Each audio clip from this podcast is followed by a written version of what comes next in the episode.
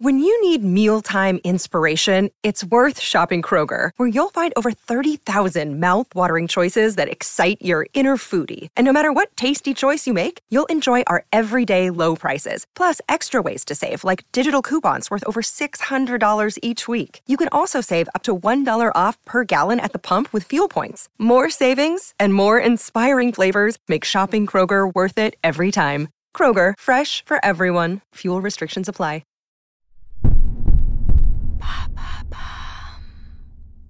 Pourquoi la plupart des gens sont-ils droitiers? Merci d'avoir posé la question. Vers l'âge de 4 ans, tu es devenue droitière, gauchère ou éventuellement ambidextre. C'est-à-dire que tu as développé une préférence pour l'une de tes mains pour accomplir certaines tâches comme dessiner. De même, tu utilises plus volontiers l'un de tes deux pieds, par exemple celui avec lequel tu commences à monter les escaliers, et plus surprenant encore, l'un de tes yeux et l'une de tes oreilles sont également un peu plus sollicités. Une personne est réellement latéralisée autour de 5 ans. C'est la dominance du côté droit ou gauche pour l'exécution de tâches. Et 7 à 9 personnes sur 10 sont droitières à l'âge adulte selon le média Futura Science. Et comment expliquer notre préférence à utiliser la main gauche ou la main droite? Il faut d'abord savoir que l'hémisphère gauche du cerveau contrôle les fonctions motrices du corps à droite et l'hémisphère droit s'occupe de la partie gauche du corps. C'est inversé en quelque sorte. Chez la plupart des gens, c'est l'hémisphère gauche qui contrôle les mouvements des mains, d'où le fait que les droitiers soient largement majoritaires. L'hémisphère gauche du cerveau contrôle aussi le langage. La recherche scientifique montre aujourd'hui que les enfants ambidextres, ceux qui utilisent indifféremment les deux mains pour écrire, ont plus de difficultés dans le développement du langage, ce qui n'est pas le cas des enfants clairement gauchers ou droitiers.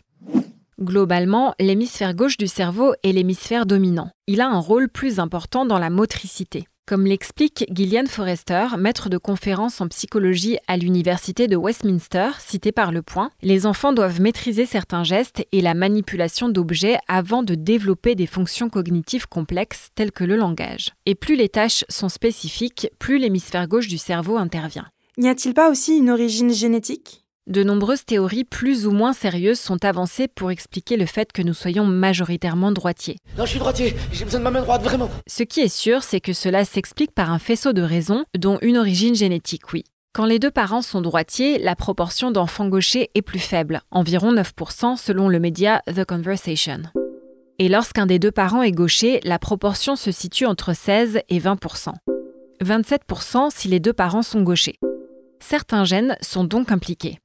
Outre cette prédisposition génétique, la position de la tête du bébé pendant sa vie fétale, mais également des facteurs sociaux et culturels pendant l'enfance, entrent aussi en jeu. À ce sujet, pendant longtemps, le fait d'être gaucher a été considéré à tort comme une anomalie de santé. Pourquoi dit-on que les gauchers ont un sens créatif plus développé? Slate.fr cite Beethoven ou Mozart, tous les deux gauchers. Or, c'est dans l'hémisphère droit du cerveau que résident nos fonctions d'analyse spatiale et artistique, et l'hémisphère droit serait en moyenne plus développé chez les gauchers.